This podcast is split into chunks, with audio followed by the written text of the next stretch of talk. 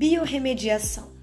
Remediar é atenuar com remédio mal, reparar, corrigir, evitar, obstar, prevenir, minorar, atenuar, entre outros. O aumento das atividades industriais tem intensificado a poluição ambiental, promovendo a disposição inadequada de resíduos domésticos e industriais, principalmente os resíduos perniciosos, implicando na contaminação do solo, ar, recursos hídricos, sejam eles superficiais ou subterrâneos.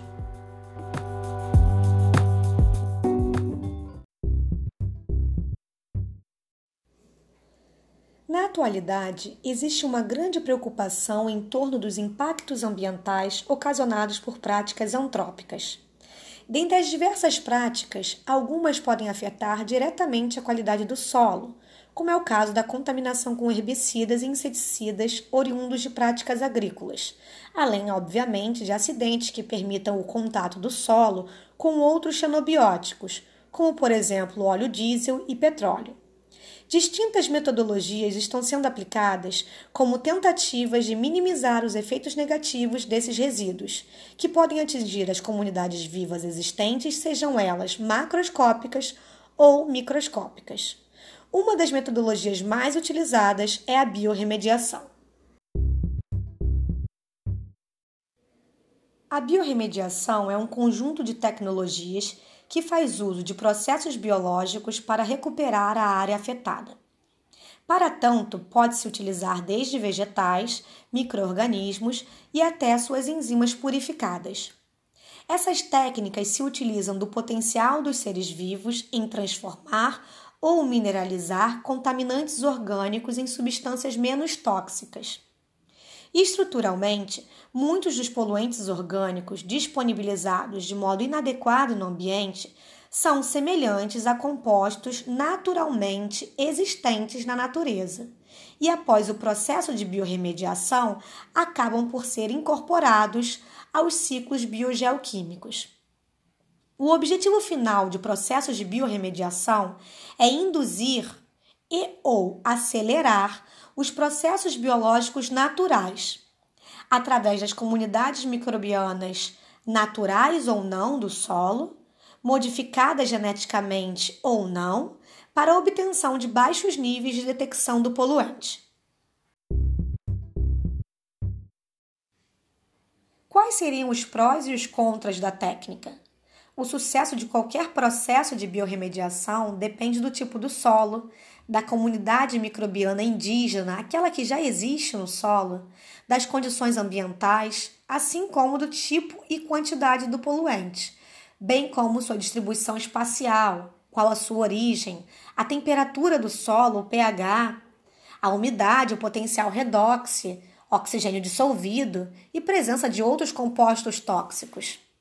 Com relação a custos, esses processos apresentam baixo custo, tendo em vista que se baseiam em metabolismo, um processo biológico completamente natural. Como vantagens, posso citar, além do custo, a possibilidade de tratamento no local contaminado. Às vezes, não é necessário adicionar qualquer outro produto químico e é aplicável a uma grande variedade de contaminantes.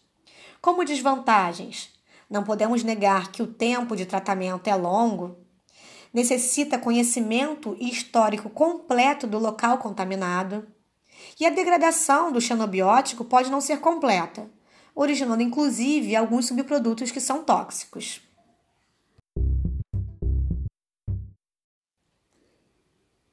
A biorremediação se baseia na capacidade, então, de biodegradação quando se trata de biorremediar solos, é importante lembrar que a microbiota do solo é apta a decompor uma grande variedade de componentes constituintes da matéria orgânica do próprio solo. Isso porque existe uma ampla diversidade metabólica. Desse modo, quando completamente mineralizados, os xenobióticos devem ser transformados em gás carbônico e água, ou em substâncias menos tóxicas incorporadas aos ciclos biogeoquímicos. Distintas metodologias biológicas podem ser aplicadas dentro do que a gente chama de biorremediação, como, por exemplo, a bioaumentação, bioestimulação, fitorremediação, bioventilação, land farming, compostagem, biopilha e bioreatores. Em ensaios laboratoriais, diversos microrganismos podem atuar de forma eficaz nos processos de biorremediação. No entanto, ressalto que as condições laboratoriais são muito, muito diferentes das condições ambientais. No laboratório, diversos fatores que afetam o desenvolvimento microbiano são controlados, como, por exemplo, pH, temperatura, disponibilidade de oxigênio. E, além disso, são feitos ensaios com cultivos axênicos, isto é, apenas uma espécie está sendo avaliada por vez.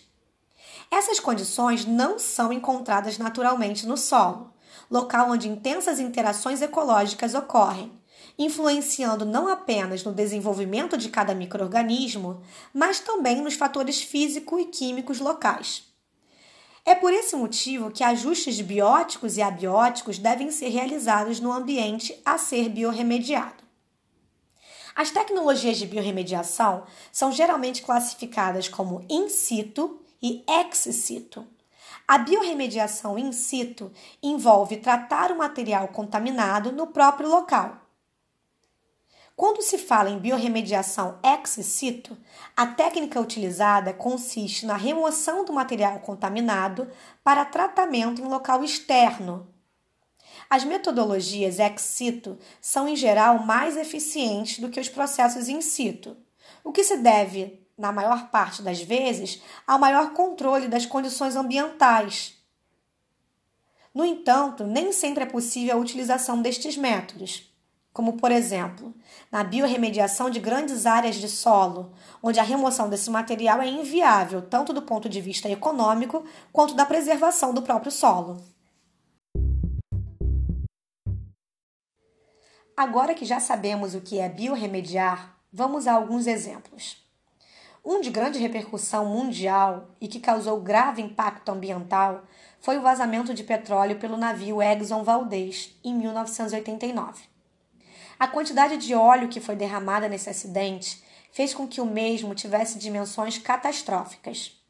O petroleiro se chocou contra um recife no Alasca e ocasionou o vazamento de 42 mil toneladas de petróleo no oceano, um dos mais graves vazamentos de óleo da história.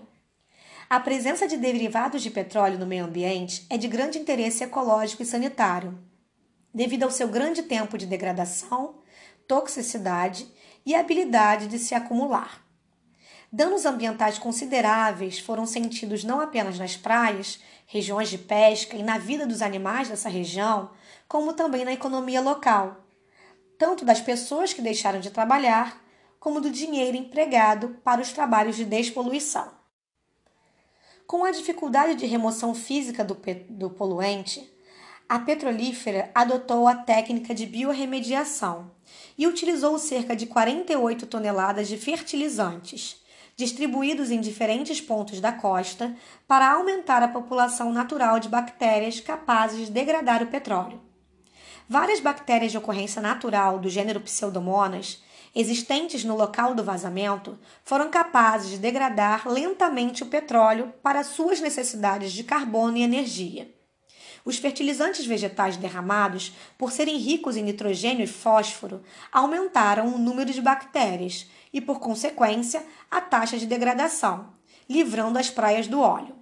Os resultados foram positivos. Em três anos, a área contaminada foi reduzida para quase 1% da extensão original e a população bacteriana retornou aos níveis considerados normais antes do acidente. Em 2010, as bactérias também foram responsáveis por grande parte da degradação de óleo no Golfo do México, após a explosão da plataforma de perfuração Deepwater Horizon, que operava para uma petrolífera britânica. O acidente derramou milhões de litros de petróleo no mar e atingiu mais de 2 mil quilômetros de costa. Na mineração, apesar das plantas serem historicamente mais utilizadas para o processo de remediação, sendo capaz de transformar ou acumular os contaminantes, atualmente diversos micro-organismos têm se mostrado úteis nesse processo, como fungos e bactérias, atuando na degradação de cobre, chumbo, urânio e outros metais. Esse se tornou um interesse das próprias mineradoras. A Vale, por exemplo, em 2015, estabeleceu uma parceria com a Universidade Federal de Minas Gerais, a UFMG, para pesquisar micro-organismos capazes de degradar o creosoto, substância utilizada antigamente pela empresa para a conservação de madeira em ferrovias.